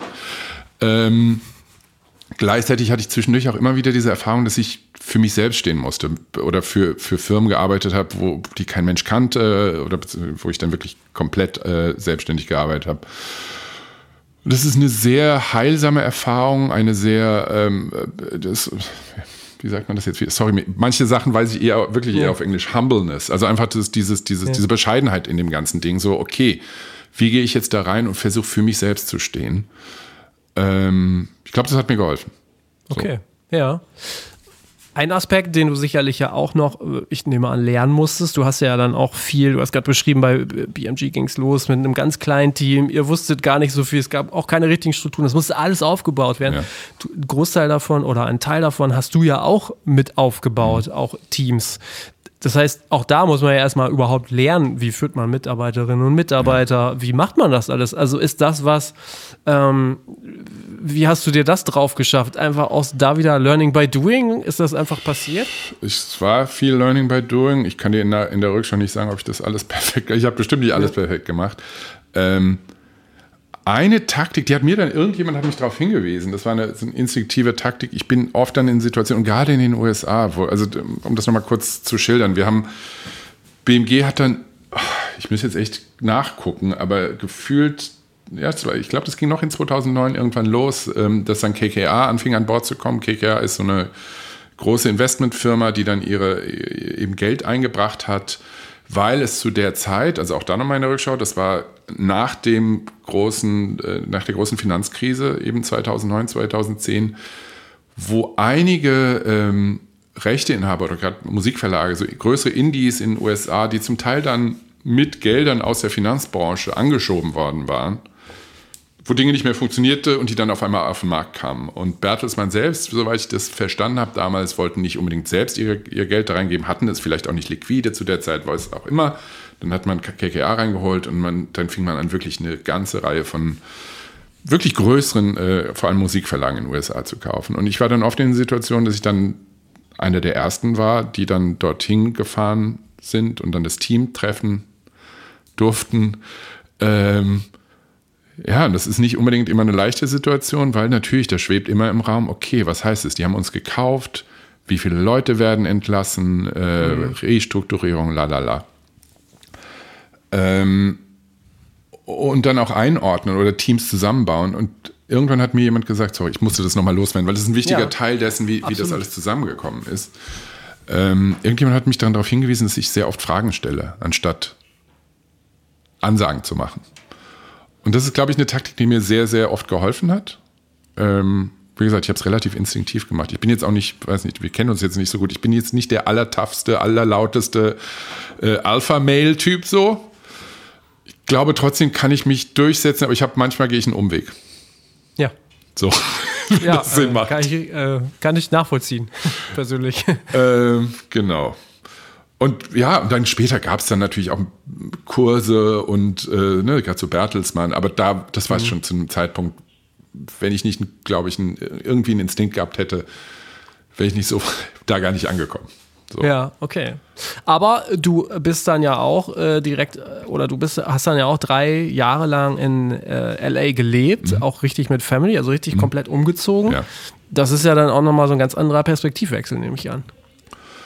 Total. Also die Entwicklung dahin war, was ich eben schon angedeutet habe, ich war dann wirklich super regelmäßig in den USA weil, äh, ja. und, und es gab halt auch, äh, es gibt insgesamt eine Tendenz bei BMG oder gab es bei BMG immer, dass man gerne ein paar mehr Leute in ein paar mehr ja, Leute aus Deutschland vor Ort hat, damit, damit äh, man mag jetzt spekulieren, ob da auch Kontrolle dabei ist, wahrscheinlich auch das, aber auch damit klar ist, dass die, die Philosophie und ja, also vor allem die Philosophie, die Strategie äh, durchgesetzt wird dort. Also gerade BMG, die natürlich, und, und man kann jetzt sagen, ich bin brainwashed und ein Teil ist bestimmt auch PR, aber es war schon, man ist schon angetreten mit dem Anspruch, bis heute Dinge anders zu machen, fairer zu Künstlern zu sein. Und ähm, gerade in den USA gab es, was das anging, das war jetzt gar nicht mein Bereich speziell, aber es ging insgesamt um diesen, kannst jetzt von mir aus sagen, den Vibe irgendwie da so mit rüberzubringen in die USA. Ja ähm, ging schon, schon stark auch darum, dass man nicht versucht, irgendwie so durch die Hintertür doch das alte Business äh, weiterzumachen. Ähm, und da gab es einige Fälle über die Jahre, wo, ja, wo Leute das trotzdem versucht haben, wo die dann so gesagt haben, ja, ja, die Deutschen, was wollen die eigentlich? Wir machen hier unser Business so. Was auch übrigens komplett menschlich ist. Also auch das war, war eine sehr, sehr interessante Erfahrung. Ähm, wie, was für eine große Rolle dann tatsächlich physische Distanz oder Nähe äh, mit ja. sich bringt. Als ich in Berlin war und ich war, bevor ich dorthin gegangen bin, eben sechs Jahre, sechseinhalb Jahre in, in Berlin bei BMG. Wie leicht ist es das, und das, das ist in allen Firmen, die international sind, so, wie leicht ist es, in einem kleinen Grüppchen in einem Meetingraum zu sitzen und zu sagen, ach, die doofen Amis oder die doofen Engländer oder, und umgekehrt genauso. Das ist einfach leider so ein menschliches Ding und ich glaube, Teil dessen hat, war, dass man erkannt hat, okay, wir müssen ein paar Leute hinschicken, um das ein bisschen zu überbrücken. Äh, zum, zudem gab es äh, in, in dem Sync-Team in den USA Sorry, ich bin immer, deswegen muss ich manchmal, ich bin immer diplomatisch ja. bemüht. gut, äh, es gab gut. disziplinarische Probleme. Äh, mehr möchte ich gar nicht sagen. Also okay. ne, es gab Probleme einfach im Team und auch mit der Leadership von dem Team in den USA. Ähm, und da bin ich so ein bisschen auch als, als Fallback, wie sagt man denn? Also, ne, als, als Notoption, falls es jetzt noch, falls es komplett schief geht, war auch, glaube ich, ein, ein, Teil der, der, der äh, dessen, warum, warum ich dann darüber bin. Ähm, ich kam dann dort an, es stellte sich tatsächlich noch schwieriger da, wenn du dann echt am Stück, also weil vorher war ich halt immer mal maximal zehn Tage dort oder so. Und äh, wenn du dann vor Ort dort bist, dann siehst du ganz viel im Alltag, ähm, bist anders angebunden. Ja, es war eine sehr, sehr lehrreiche Zeit, auch das. Sehr spannend, auch wie gesagt, die kulturellen Unterschiede äh, äh kennenzulernen. Ich habe vorher schon, ohne das, auch das, da können wir gerne nochmal einen extra Podcast über, über ähm, Unterschiede in, in der Arbeitswelt einfach zwischen USA und Europa und zumal Deutschland machen. Aber ich, ich will dir ein Beispiel sagen, was, was ich sehr früh, ähm, wo ich sehr früh überrascht war. Wie gesagt, wir haben dann wir mussten leider dann manchmal ne, Teams umstrukturieren, auch Leute entlassen etc. Ich muss sagen, das hat wirklich war immer fair, äh, also zumindest was ne, so die finanziellen Pakete anging und so. Ähm, aber ähm, am Anfang, und es ging halt dann auch darum, okay, wie können wir die Leute an uns binden, die, die wir für richtig gut halten? Und ich bin sehr naiv mit meiner deutschen und europäischen Erfahrung da reingegangen und habe gesagt, ja, super, den geben wir jetzt, dann lass uns denen doch einen Vertrag geben. Man muss dazu sagen, dass in den USA nicht üblich ist, dass Leute einen Arbeitsvertrag haben. Also man nennt es dann at will, das heißt, die unterschreiben dann irgendwie so ein Zettelchen, aber prinzipiell gelten dann im weitesten Sinne die gesetzlichen Regelungen und die sind sehr lax, die sind in New York und Kalifornien ein bisschen strenger als in anderen Staaten, aber nicht zu vergleichen mit irgendwas, was du in Europa finden wirst. Ähm, und die ersten zwei Gespräche, die ich dann mit Leuten hatte, wo ich gesagt habe, ey, ich finde, du machst so einen super Job und also jetzt nicht aus heiterem Himmel auf die zu, man kannte sich dann schon ein bisschen, man hat dann so dieses Gespräch angebahnt und sag mal, wie wäre es denn, ähm, wir würden dir gerne einen Vertrag geben. Und so mit der europäischen Sicherheitsdenke könnte man meinen, die, die fangen dann an zu weinen vor, vor Glück und Gerührtheit. Ja. Die Reaktion war aber eher so, oh, you want to take me off the market, what's in it for me? Also ihr wollt mich vom Markt ah, nehmen, ah, okay. was, was lasst ihr euch das kosten? Das ist, finde ich, sehr interessant auch. Also ich habe viel darüber nachgedacht. Ich weiß immer noch nicht, welches System, also prinzipiell neige ich dem europäischen System zu, auf jeden Fall. Aber es hat, hat natürlich auch was äh, für sich, dass Leute eher mit dieser Attitude rangehen und sagen, ähm, nee, ich will flexibel sein. Ich will schnell wechseln können. Das geht ja in beide Richtungen. Also, und wenn ihr mich nicht flexibel haben wollt, dann müsst ihr für zahlen. So. Verstehe. Ja. Und ich bin, ich bin jetzt überhaupt kein Kapitalist, eher im Gegenteil. Aber trotzdem, ich finde, wenn du das diese, diese, also Kapitalist bin ich trotzdem, du weißt, was ich meine. Ich bin ja jetzt nicht so, ja. so, ein, so ein Turbo irgendwie ähm, Typ. Ja, aber das heißt ja im Grunde genommen, dass du zwar in der Musikfirma gearbeitet hast, aber dann auch je führender du in Positionen warst, durchaus auch reine, immer mehr reine Wirtschafts- und Business-Themen so, ja, weiß nicht, Überhand gewannen oder auch großen Anteil dann hatten, ne? Ähm, sicher einen großen Anteil, ja. Das mhm. ist ähm, so in der, in, in der Rückschau ist auch das, was auch da habe ich viel drüber nachgedacht. Also ich, gerade wenn du, ne, wir haben uns, kann man ja sagen, wir haben uns ja auch über LinkedIn quasi kennengelernt. Ja. Ähm, und wenn du dann manchmal liest, so, so philosophische Betrachtungen über, ähm, und das liest du ja immer wieder, dass Leute irgendwie das in Frage stellen, ob das sinnvoll ist, nur in Anführungszeichen, weil jemand seinen Job gut macht, dass man dann automatisch äh, befördert werden muss. Ja. Und jede Beförderung bringt dich oder bringt dich der, oder entfernt dich in der Regel immer weiter von dem, wofür du eigentlich diese Beförderung gekriegt hast, weil du eben gut in dem warst, was ja. du gemacht hast. Ja. Ich gehe mal davon Guter aus, Punkt. dass ich ganz okay war in, in, in, in wirklich in diesem Sync-Business, kreativ, verhandeln äh, etc. Ähm, es hat mir auch Spaß gemacht. Ich fand das toll. Ich fand das tolle Herausforderung. Aber ich würde lügen, wenn ich nicht sagen würde, dass ich es manchmal dann auch vermisst habe ähm, aktiver in. Beziehungsweise ist natürlich dann auch nochmal, dann, da, auch dann wird es ja so, so eine philosophische Frage. Es gibt durchaus Leute, die dann also negativ betrachtet, könntest du sagen, die micromanagen, die selbst dann immer wieder reingrätschen und selbst irgendwie mitmachen wollen und selbst pitchen wollen und selbst ähm, zu Kundenmeetings mitwollen. Ich hab, war da immer sehr vorsichtig. Also ich habe das durchaus hier und da gemacht, aber ähm, ich wollte mir war es immer wichtig, und das ist auch tatsächlich so ein, so ein, ist ja ein Ding auch bei Bertelsmann insgesamt, dass du die Leute empowerst, dass du die Leute, die, den Leuten die Freiheit, äh, die Freiräume gibst. Ähm, aber das, wie gesagt, das ist ein großes Thema auf jeden Fall. Ähm, ja, also lange Antwort auf deine kurze Frage. äh, das, das kam natürlich mit der Zeit immer stärker. Ja, okay. Und es kam dann auch noch, noch stärker, um dem schon vorwegzugreifen, als ich, als ich zurück nach Deutschland kam, war das in Deutschland nochmal äh, präsenter geworden, weil, weil BMG auch immer, eine immer größere Rolle innerhalb von Bertelsmann ge gespielt hat. Man wurde dann irgendwann auch eine, eine Bertelsmann-Division, was innerhalb von Bertelsmann eine wichtige Sache ist. Ähm, aber was auch bedeutet, dass du halt noch mehr Visibilität hast aus Gütersloh raus und, und, Dinge näher betrachtet werden. Was ja. auch mit der Größe okay. zu tun hat dann. Okay, ja. Du hast dann nach elf Jahren BMG verlassen. Mhm. Ähm, und dich im Grunde genommen wieder oder immer noch oder zumindest darauf konzentriert, selbstständig zu sein, dann wird sehr unübersichtlich für mich, muss ich gestehen. Frag mich ähm, mal. Nein, ich weiß schon ja, ungefähr, was ich also, tue. Also, wenn du Lust hast, äh, vielleicht kannst du auch einmal sagen, vielleicht war das ja auch der Grund, warum du gesagt hast, okay, ich äh, verlasse BMG jetzt. Ähm, aber was machst du jetzt so den ganzen Tag?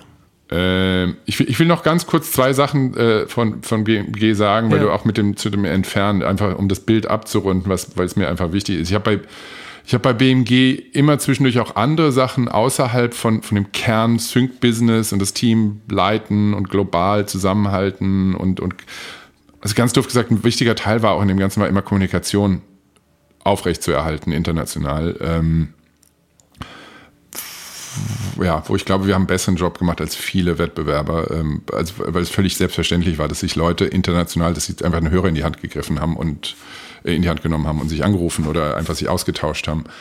Gerade zwischen USA und den restlichen Ländern, weil traditionell hast du im Musikbusiness halt diese, diese Sendefunktion aus, aus den USA. Also ich überspitze ja. jetzt ein bisschen, ist auch das ist heute ja, insgesamt ja. besser geworden, aber es hat auch mit der Größe des Marktes zu tun. Ähm, zwischendurch habe ich dann, ich war eine Zeit lang ähm, sehr stark mitverantwortlich für den Production Music Bereich, ähm, wo, wo, ein paar Dinge so ins Haus gekommen sind, die, ja, es war relativ spät, dass man sich dann dazu durchgerungen hat, doch in Production Music zu, zu gehen. Dann äh, war ich zwischen, oder ja, ähm, zum Ende hin zwischendurch äh, für das brasilianische neue Business aus internationaler Sicht verantwortlich, ähm, was sehr spannend war, weil komplett anderer Markt, der, also der auch in sich sehr geschlossen und sehr groß einfach ist. Also Brasilien hat, ich will jetzt nicht die falsche, ungefähr 210, 230 Millionen Menschen. Das ist schon, geht, kommt schon in eine Region wie die, wie die USA. Ja. Äh, und einfach dann nochmal so einen Markt kennenzulernen zu sehen und versuchen zu verstehen, wie der in sich so funktioniert. ja. Und zum Schluss hin ähm, war ich dann auch noch für, für quasi die, die, die digitalen Teams verantwortlich, sowohl die, die ähm, Sales oder also die mit, mit äh, DSPs gearbeitet haben, als auch äh, Digital Marketing ähm, so. Als ich dann raus bin, was war deine Frage? Ähm, also, was hatte ich so, äh, also es klingt ja, als ob das alles sehr erfolgreich war, was du getan hast. WMG wird immer größer, erfolgreicher. Ähm, dann bist du aber rausgegangen. Ähm, Gab es da bestimmte Gründe für, die du hier erzählen möchtest? Oder? Ich glaube, das, das war, war eine Entwicklung. Ähm, und es war auch wirklich Zeit da rauszugehen. Ähm, ich habe relativ, es war eine Mischung. Also es war, einerseits habe ich relativ schnell angefangen, andere Gespräche auch zu haben und fand das spannend, jetzt nochmal komplett aus, aus dieser Box, aus dieser großen Box, aber aus der Box rauszukommen. Ähm, äh, gleichzeitig bin ich voll in die Pandemie reingelaufen. Also ich war, ja. ich war dann für, für ein paar Monate dann auch freigestellt und dachte, ich kann jetzt die Welt bereisen, äh, okay. Yoga-Retreats machen, was auch immer. Das war dann aber relativ schnell nicht möglich. Ich habe es noch in, in die USA geschafft und dann kam ich zurück und dann ging es los mit Lockdowns. Und ich war im ersten Moment geschockt, weil ich dachte, okay, ich habe ein schon relativ großes Network, äh, Netzwerk, das musst du aber ja auch dann wieder ein bisschen aktivieren, Leute besuchen. Habe aber relativ schnell gemerkt, dass eigentlich mir die Pandemie in dem Sinne in die Karten gespielt hat, weil auf einmal ja alle zu Hause saßen. Ja. Vor ihren Computern und ihren Zoom-Calls. Und ich weiß nicht, wie viele Calls ich dann gemacht habe. Also es war, ähm, ja, war schon ein großer, ohne dass ich jetzt einen komplett klaren Plan hatte. Ich habe mich dann auch ein bisschen, also ich hatte so ein paar Ideen, habe auch ein paar äh, relativ konkrete Gespräche geführt, die, sich aus verschiedenen Gründen, ich kann da auch nicht bis heute nicht drüber reden, dann das war mit einem Unternehmen, was dann einen kompletten Strategiewechsel gemacht hat, äh, für die was in Europa zu machen. Ähm, und ja, dann ging das erste, was ich dann an, anfing zu machen, war, war mit einem Startup hier aus Berlin, die heißen Cyanide. Ähm, wir machen im weitesten Sinne AI-basierte äh, AI-basiertes Musik, Musikanalyse, Musiktagging, Similarity Search, äh, Unterstützung bei der Kuratierung von, von Musik.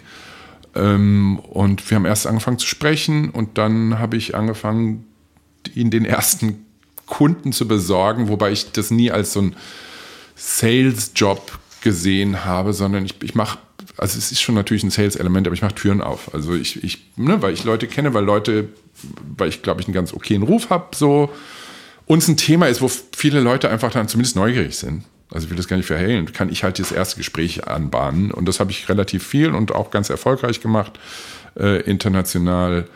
Ähm, ein Kunde zum Beispiel ist, ist also einer der ersten Kunden war RTL, die ich, äh, wo ich dann halt auch aus der Bertelsmann-Zeit ein paar Kontakte habe, die, die diese Technologie nutzen. Ähm, Network, was ein größeres Indie-Label aus Kanada und USA ist.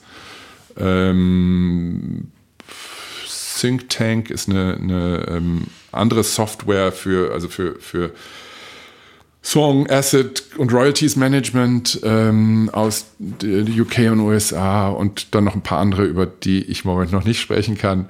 Okay, ähm, ja das war das Erste und es war einfach spannend, weil, weil ich, ich habe so Technologie sehr oft gesehen durch meine Position bei BMG. Also ich hatte sehr oft okay, Leute, ja. die das dann bei mir gepitcht haben.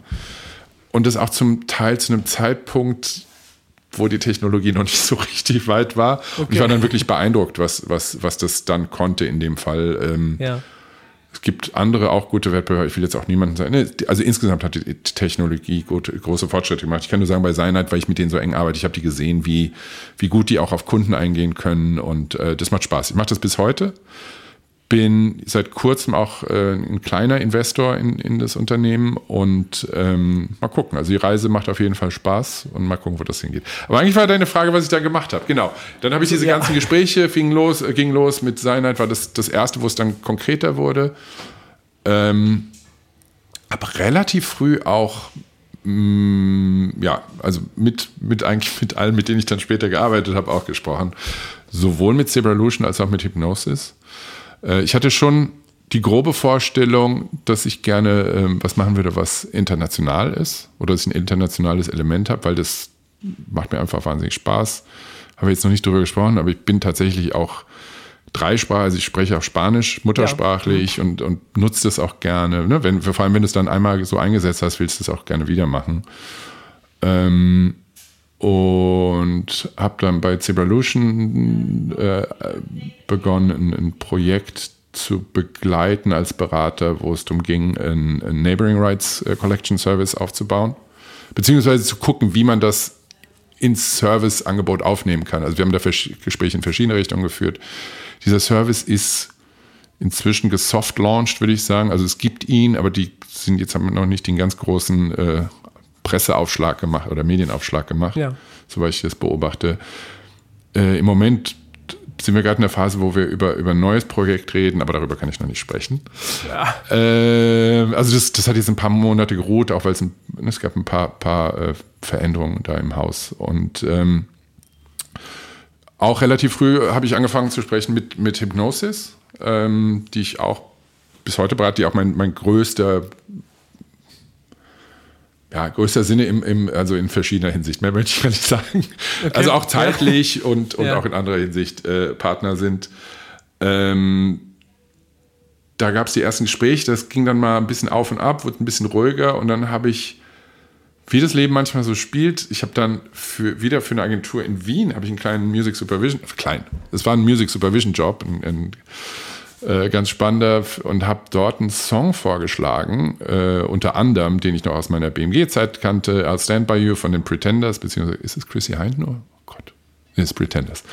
Ähm, und und andere Songs, den wollten sie dann nutzen. Ähm, dann fing ich an, das wollte ich das verhandeln schrieb dann meine ehemalige Kollegin bei, bei der BMG an, die sagt mir dann, ja, wir haben diese Rechte gerade äh, verloren, die sind jetzt, du musst diesen Merck Mercuriadis, hier ist die E-Mail-Adresse, musst du anschreiben. Habe ich dann gemacht, habe dann, äh, hab dann mit denen verhandelt, habe mit dem Co-Verlag Kobalt verhandelt. Im Zuge dessen, und wie gesagt, ich war vorher mit Merck schon mal schon ein paar Mal in Kontakt, fragte mich dann irgendwie, ob wir jetzt mal drüber reden wollten, äh, könnten, dass ich für die arbeite und das ging dann so, also es hat dann immer noch ein paar Wochen gedauert, aber dann ging das irgendwann los. Ähm, ich mache für die jetzt ist immer sehr, sehr, also prinzipiell bin ich Consultant vor allem für Sync. Ja. Äh, mit Schwerpunkt ähm, Kontinentaleuropa und äh, Lateinamerika. Ähm, weiß nicht, wie weit ich jetzt hier auf Hypnose eingehen soll, aber was, was ich nur kurz erwähnen will, also das, ja. das ist, ist natürlich kein traditionelles, also man versteht sich nicht als Publisher im traditionellen Sinne, sondern man äh, sieht sich als Songmanager. Ähm, dass die, die Analogie, die dann gerne benutzt wird, ist, dass man sagt, wir sind so für die Songs, wie im traditionellen Sinn ein, ein Artist Manager für seinen Artist da ist. Ähm, der große Unterschied, also jetzt könntest du natürlich sagen, Publisher machen das doch auch irgendwie. Der große Unterschied ist einfach die Anhäufung von großen Hits, also einfach wirklich die Ratio an großen Hits. Ähm, Hypnose hat irgendwas zwischen 60 und 80.000 Songs jetzt heute. Äh, und die Größe des Teams und jetzt nicht nur auf der Sync-Seite, sondern also, zugegebenermaßen, ich bin jetzt der in Europa, der sich um Europa kümmert, aber in den wichtigsten Märkten sind relativ große Teams, also in US und UK.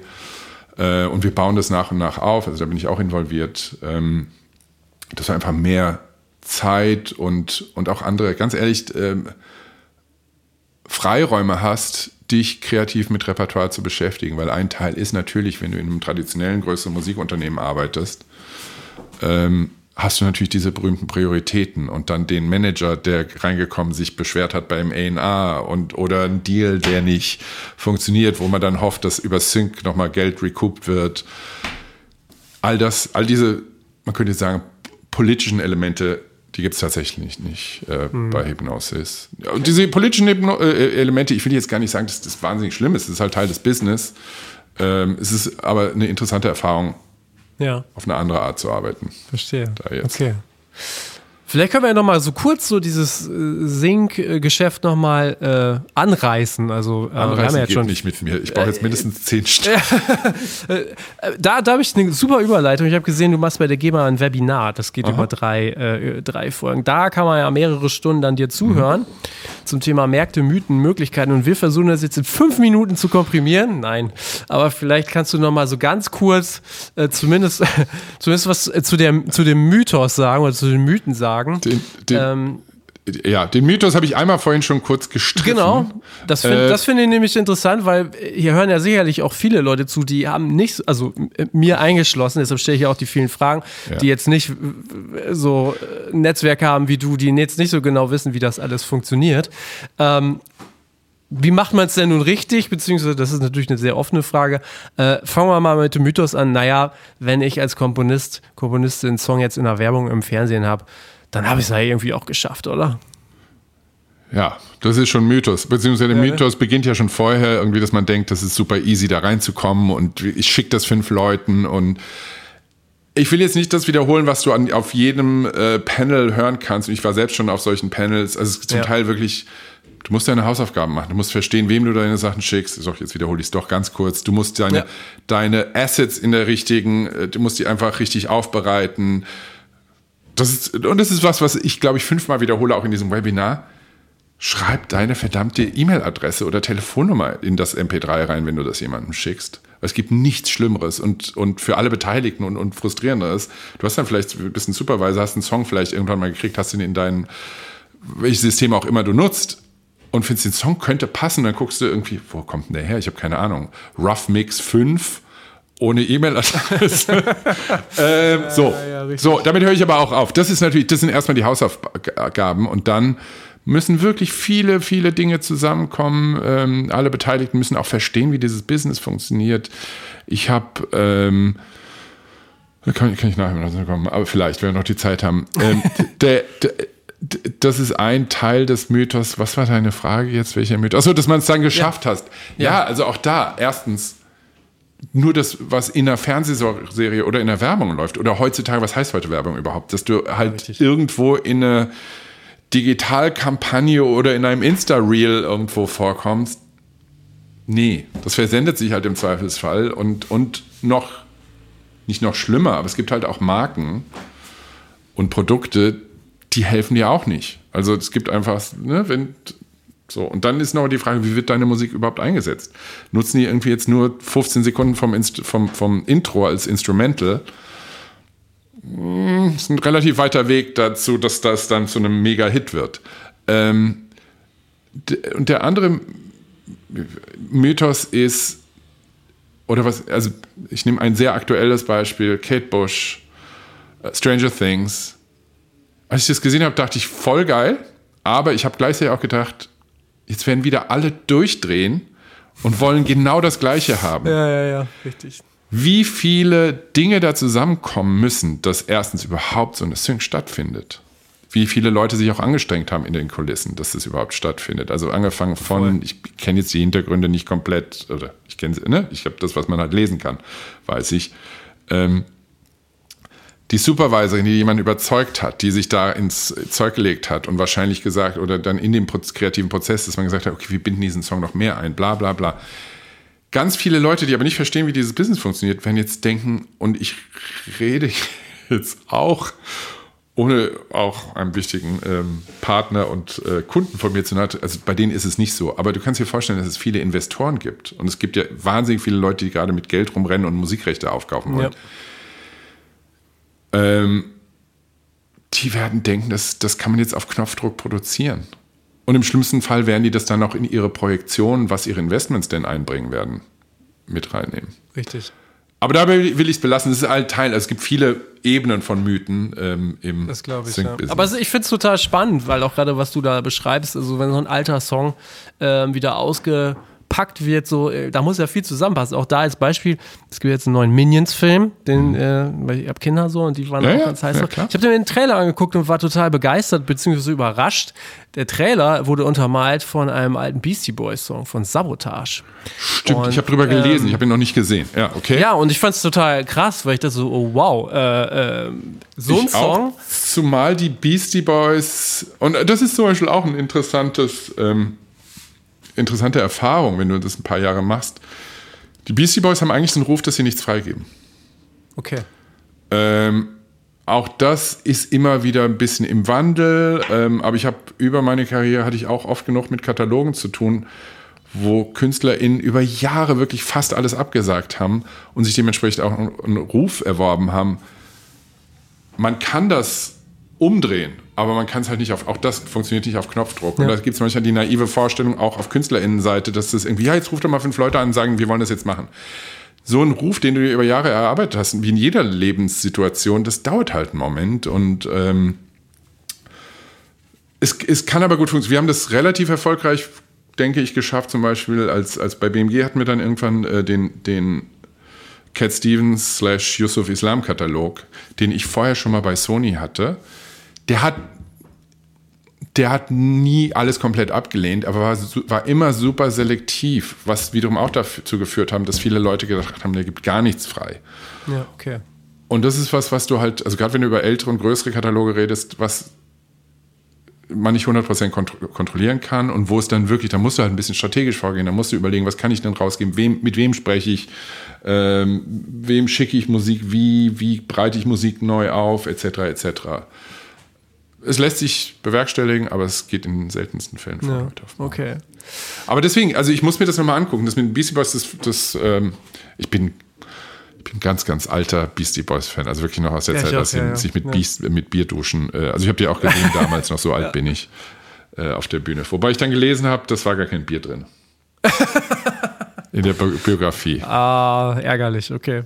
Ähm, noch eine Frage so, ähm, weil das auch immer mal wieder dann auch dann sicherlich in solchen Panels auf, äh, aufpoppt, beziehungsweise dann bei Leuten. Also wir reden ja jetzt über sehr große Namen die ganze Zeit. Mhm. Es gibt ja durchaus auch Künstlerinnen und Künstler, die sind auf einer ganz anderen e Ebene unterwegs. Was ist denn von solchen Plattformen zu halten, wie zum Beispiel Tracks and Fields und anderen äh, solchen Geschichten? Kann ich erst noch was anderes über, über Newcomer, Na, kleinere Indie-Künstler. Ja, also genau. prinzipiell liegt ja. mir das super, super am Herzen und das war auch, das war auch auf jeden Fall, Fall Teil der Philosophie bei BMG, was unsere, ne, was unsere Mission war. Also auch wirklich von, von Hartwig und allen Beteiligten ging es auch immer darum zu gucken, also ne, die Waagschale zu halten. Du musst natürlich, du hast deine Umsatzziele, die musst du schaffen, aber schon auch zu gucken, dass du äh, ja, im Idealfall, du hast ja die Frage gestellt, dass du Künstlern auf die nächste Stufe helf, hilfst. Das, dafür kann Sync schon hilfreich sein, aber man sollte sich nicht darauf verlassen. Ähm, das wollte ich nur vorweg schicken, weil, weil mir das, ne, ich war da nie Zyniker, überhaupt nicht, ganz im Gegenteil. Also mir war das immer wichtig und wir haben viel, viel Energie und, und, und Zeit aufgewendet, auch immer wieder Leute zusammenzubringen, international. Das ist das, was ich vorhin sagte. Also bei uns war es eben kein Problem, wenn eine schwedische Band in Schweden gesigned hat, dass dann die Leute in den USA das im Idealfall auch kannten. Und das hat eigentlich immer gut funktioniert. Und nur ja. wenn sie es kennen, können sie es auch pitchen. Ähm, zu Plattformen. Ich würde jetzt ungern speziell über Tracks and Fields sprechen. Ja, kann man halt allgemeiner halten, ähm, genau. Wobei ich gar nicht ganz 100% weiß, was aktuell deren, äh, ich, ich würde lieber über, also nur ein paar weitere Namen, ich bin da wirklich eher international bewandert. Also es gibt Sachen wie Music Bad oder So Stereo ja. oder äh, Bopper oder bei Songtrader bin ich mir nicht 100% sicher, aber ich, die werden auch, also Songtrader sind mit Abstand die, die am meisten investiert haben, soweit ich das beurteilen kann, die auch das größte Team haben, die verschiedene Firmen aufgekauft haben prinzipiell, und ich, ich habe diese Gespräche mit Künstlern aus meinem Umfeld oder Leute, mit denen wir sprechen, ob sie mit uns bei uns andocken. Ich finde, ich kann nur jedem Künstler sagen, probier es aus, aber verheirate dich nicht für immer mit all deinem Repertoire. Das ist so, wäre mein, mein sehr kurz zusammengefasste ähm, Guideline da, weil ich kann das keinem Künstler übel nehmen, ist schon zu hart gesagt. Also ich, ich verstehe das, wenn Künstler ihre Kunst rausbringen wollen und, und in die Öffentlichkeit und Chancen suchen. Ich habe es nur zu oft gesehen, dass Leute dann irgendwie sich zu lange gebunden haben mit zu vielen Teilen ihres Repertoires und dann oft unglücklich waren, weil sich vielleicht mhm. dann doch irgendwie ein Jahr später äh, eine andere Möglichkeit ergeben hätte, mit jemand anderen zusammenzuarbeiten. Oder dass man halt wirklich stark darauf achtet. Und da gibt es mehr Flexibilität manchmal, als man meint. Und natürlich kommen diese Anbieter oft mit einer sehr rigiden Haltung rein, äh, weil sie sich auch ihrer oder der Machtverhältnisse sozusagen bewusst sind und sagen, so hier, Vertrag, friss oder stirb, würde ich, ist, ist ein schlechter Ratgeber, da aus so, aus so einer Panik raus zur Hand. Definitiv. Wenn, ja. wenn die die Musik gut finden, dann wird man zumindest, sollte man das Gespräch suchen. Im schlimmsten Fall beißt man halt am, doch am Ende in den sauren äh, Apfel. Mhm. Die Frage, die sich viele ja stellen werden, was, was hat quasi Erfolg? Ne? Also du hast jetzt immer auch sehr viel davon gesprochen, dass du ja auch den persönlichen Kontakt dann mhm. zu den Music Supervisern hast. Ne? Das äh, gehe ich von aus, ist eigentlich viel äh, besser, aber natürlich auch viel limitierter am Ende. Dieser Zugang. Ja, also ich, das, da wird es wirklich sehr philosophisch. Also wenn ja.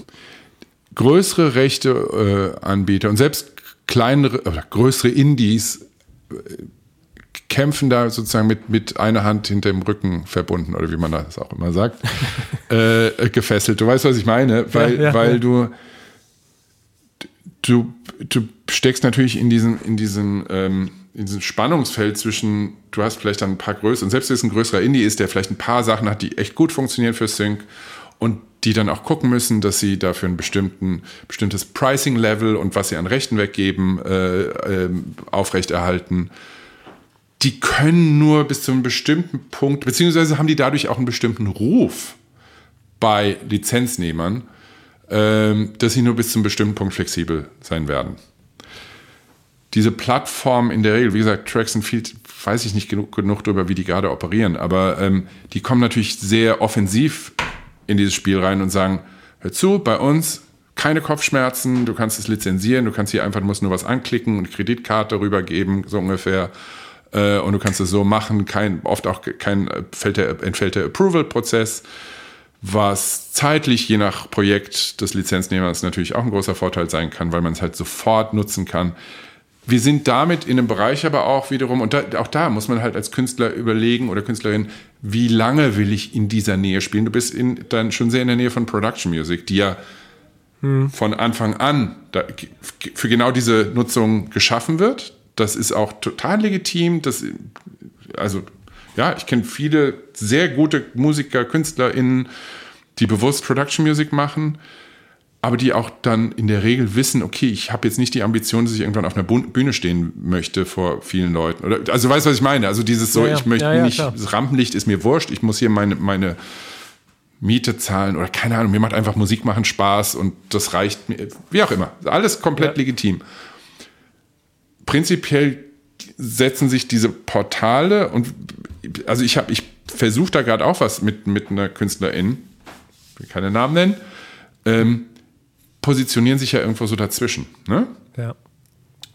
Ähm, haben aber in der Regel, also es ist, zumal in Europa wird es selten vorkommen, dass du damit richtig große Dinge landest. So. Wobei Ja. ich weiß nicht, ob ich mich zu weit, also, weil das verändert sich auch immer. Und es hat sich auch durch, durch Pandemie hat sich ein bisschen was verändert, weil Leute zu Hause saßen und auf einmal neue Dinge ausprobiert haben, wie sie an Musik kommen. Also das ist auch. Stimmt. Ja, ja, ja. Nee, also wenn du nicht mehr dein Team um dich hast, wenn du in der Werbeagentur arbeitest, sitzt zu Hause und überlegst den Konzept und, und hast halt nicht die Kolleginnen, mit denen du reden kannst, dann guckst halt mal Musik einfach lizenzieren. ja. ja. Das ist ein ganz natürlicher Prozess. Kann, kann Okay. man keinem übel nehmen. Ja. Ach Mensch, ey, wir sind jetzt schon eigentlich ziemlich, ziemlich weit fortgeschritten. Ähm, oh Gott, ich habe so viel gequatscht. Okay. Nein, das ist doch total alles cool. Das ist auch total aufschlussreich und lehrreich und ich finde es auch sehr spannend, was du auch für Einblicke gibst, gerade so in diesem Music Tech-Bereich. Du hast ja erzählt, du bist da dann auch als Berater, Investor äh, ähm, tätig und ähm, da würde mich zumindest noch mal so äh, interessieren, so abschließend, gibt es ansonsten noch so Trends, Themen, die du dir jetzt abseits von diesen reinen Singen, von diesen Verlagsthemen anschaust, die vielleicht auch so ein bisschen techmäßiger sind? Also gibt es da irgendwie noch was? Bevor ich da hingehe, weil du es jetzt gerade so aufgezählt hast, ich habe erstens ein paar Sachen vergessen, die ich noch mache. Und eine, die, da würde ich mir Ja, in die Hand beißen, mindestens, wenn ich das nicht erwähne. Ich habe ähm, auch ein, ein, ein weiteres Unternehmen gegründet mit zwei Partnern. Das ist Sven Haseniger, das ist der Manager von Olaf. Arnolds, mit Asterix Westphal, das ist einer der, glaube ich, äh, ähm, renommiertesten, äh, bestvernetzten Anwälte im deutschen Musikgeschäft oder auch zum Teil international. Ähm, es ist einerseits ein kleiner Musikverlag, den wir aufbauen, ähm, mit jetzt bis jetzt zwei Signings. Äh, das erste davon war Stimming, das zweite ist gerade, ist fast fertig, deswegen rede ich noch nicht drüber. Äh, wir machen aber auch ähm, Beratungen sowohl für KünstlerInnen als auch ähm, für Unternehmen. Wir sind gerade in verschiedenen Gesprächen, haben letztes Jahr für Mercedes-Benz auf der IAA äh, ein, ein kleines Festival kuratiert. Ein kleines Festival, ich mache das immer so klein. Es war auf der IAA, auf dem, auf dem riesen aufwendigen Messestand auf dem Odeonsplatz für Mercedes-Benz. Okay. Äh, mit fünf Abenden aus dem weiteren Bereich, in dem wir unterwegs sind musikalisch. Das ist irgendwo zwischen Neoklassik, Klassik, Elektronik und ein bisschen Jazz. Ähm, so, das wollte ich nur loswerden, weil Wie spricht man den Namen aus der Firma? WKDJ, wir kennen da Okay, jemanden. na ja, gut. Ah, okay. Und ganz kurz die Anekdote, der Name ist wirklich, ist ein bisschen beknackt, aber ist so, ist auch irgendwie charmant, finde ich. Er ist wirklich bei unserem ersten Brainstorming. Sven und Asterix, wir kennen uns schon ewig und, und sind auch sehr gut befreundet. Und als sich dann abzeichnete, dass ich was anderes machen werde, haben wir uns dann das erste Mal zusammengesessen und es sagte, weil wir halt zusammen auf sehr, sehr viele Jahre in der Musikbranche kommen, äh, haben wir so verschiedene Ideen rumgesponnen und alle zwei Minuten hat einer von uns gesagt, warte mal, warte mal, da kennen wir doch jemanden. Und ich sah, und das ist so, ein- so ein blödes Hobby von mir, ist so Domains registrieren. Und ich saß dann so da, hab dann geguckt, wkdj.de, ist das noch frei? Und dann war das der Name.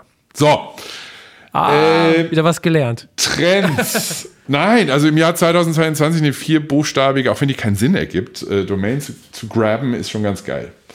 Ähm, Trends, also was ich super spannend finde, wo ich nur, da bin ich tatsächlich eher im Randbereich, weil ich auch da nicht nah genug am selbst KünstlerInnen Verträge, zumal auf der Recorded-Seite äh, ähm, zu betreuen. Und dann bin ich immer, also ich habe jetzt ein paar super faszinierende Präsentationen gesehen von Startups. Dieser ganze Bereich, wie du tatsächlich, also ich will überhaupt nicht über NFTs, ich bin echt gespannt. Also es hat seine Berechtigung. Ich glaube, Ja. da ist ganz, ganz viel sehr heiß gekocht durch viele Hoffnungen von Leuten, die zu Hause saßen und nicht wussten, wie sie Geld verdienen sollen, weil sie nicht mehr touren konnten. Ich, wie gesagt, es hat seine Berechtigung. Das ist für viele Künstler kann es ein toller Weg sein. Ich glaube nur, das wird sich alles ein bisschen einpendeln in den nächsten Jahren.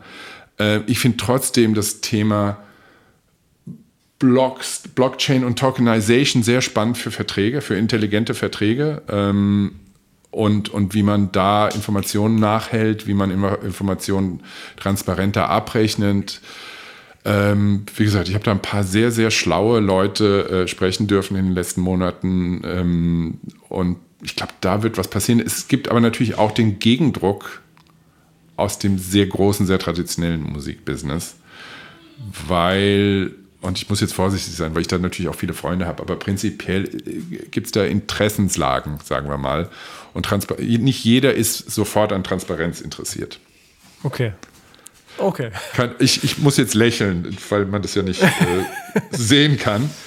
Nein, also ja, also das ist, wenn du dir sowas anguckst, einfach auch allein schon, schon bei der GEMA oder anderen äh, PROs, die, die, ich bin und ich bin überhaupt niemand, der, der die schlecht reden will oder so. Die machen, viele von denen machen einen richtig, richtig guten Job, der nicht einfach mhm. ist. Aber ähm, Blackbox Income, also wirklich das Geld, was irgendwo hin, das, wo man nicht weiß, wo es herkommt und wo es hin soll und was dann nach politisch entstehenden Schlüsseln verteilt wird,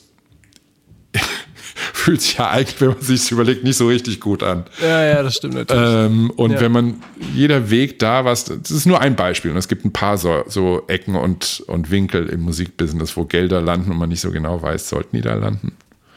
Hm. Und abgesehen davon ist es für viele KünstlerInnen auch wahnsinnig kompliziert, das überhaupt zu verstehen, was mit ihren ähm, Rechten passiert. Und wenn man das transparenter hinkriegt und wirklich am Ende mit der, also wenn das die Vision ist, finde ich sie echt spannend, dass du am Ende eine, eine App hast, in der du dann in Realtime nachgucken kannst, wo dein Geld herkommt, wirklich. Ja. Finde ich schon eine faszinierende Vorstellung. Ich glaube nicht, dass das morgen passieren wird, aber ähm, so. Trend. Ja. Ich würde mir wünschen, dass es irgendwann dahin kommt. Okay. Ey, vielen, vielen Dank für deine Zeit und für die vielen Einblicke. Wir haben äh, nicht alles behandelt, was ich hier auf meinem Zettelchen äh, gehabt hätte. Ähm, aber es war trotzdem unglaublich viel drin. Okay. Ich hoffe, Herzlichen hab, Dank. Vielen Dank dir auch. Ich hoffe, ich habe mich nicht um Kopf und Kragen geredet. Ähm, und es hat sehr viel Spaß nicht. gemacht. und dann nächstes Mal reden wir über meine Familie. Ja, wir können auch noch über Business-Themen sprechen. So ist es nicht. Also. Ey, mach's gut. Vielen Dank. Ciao, ciao. Ciao. Ja, dieser Podcast war ein bisschen länger, aber ich fand, er hat sich sehr gelohnt. Mir hat es großen Spaß gemacht. Ich hoffe, euch auch beim Zuhören. Wenn ja, dann, ihr kennt das, äh, bewertet gerne mal auf all den gängigen Portalen ähm, diesen Redfield Podcast. In den nächsten Wochen geht es natürlich wie gewohnt sonntags weiter. Unter anderem habe ich gesprochen mit Rita Flügge-Tim, eine ganz erfahrene und erfolgreiche Musikmanagerin. Außerdem mit dem Comedian und High Spencer Sänger Sven Benzmann sowie mit Timo Kumpf vom Maifeld Derby und weitere Interviewpartner, Partnerinnen werden auf jeden Fall noch folgen. Ja, bis nächste Woche würde ich sagen. Habt noch ein paar schöne Tage. Ciao.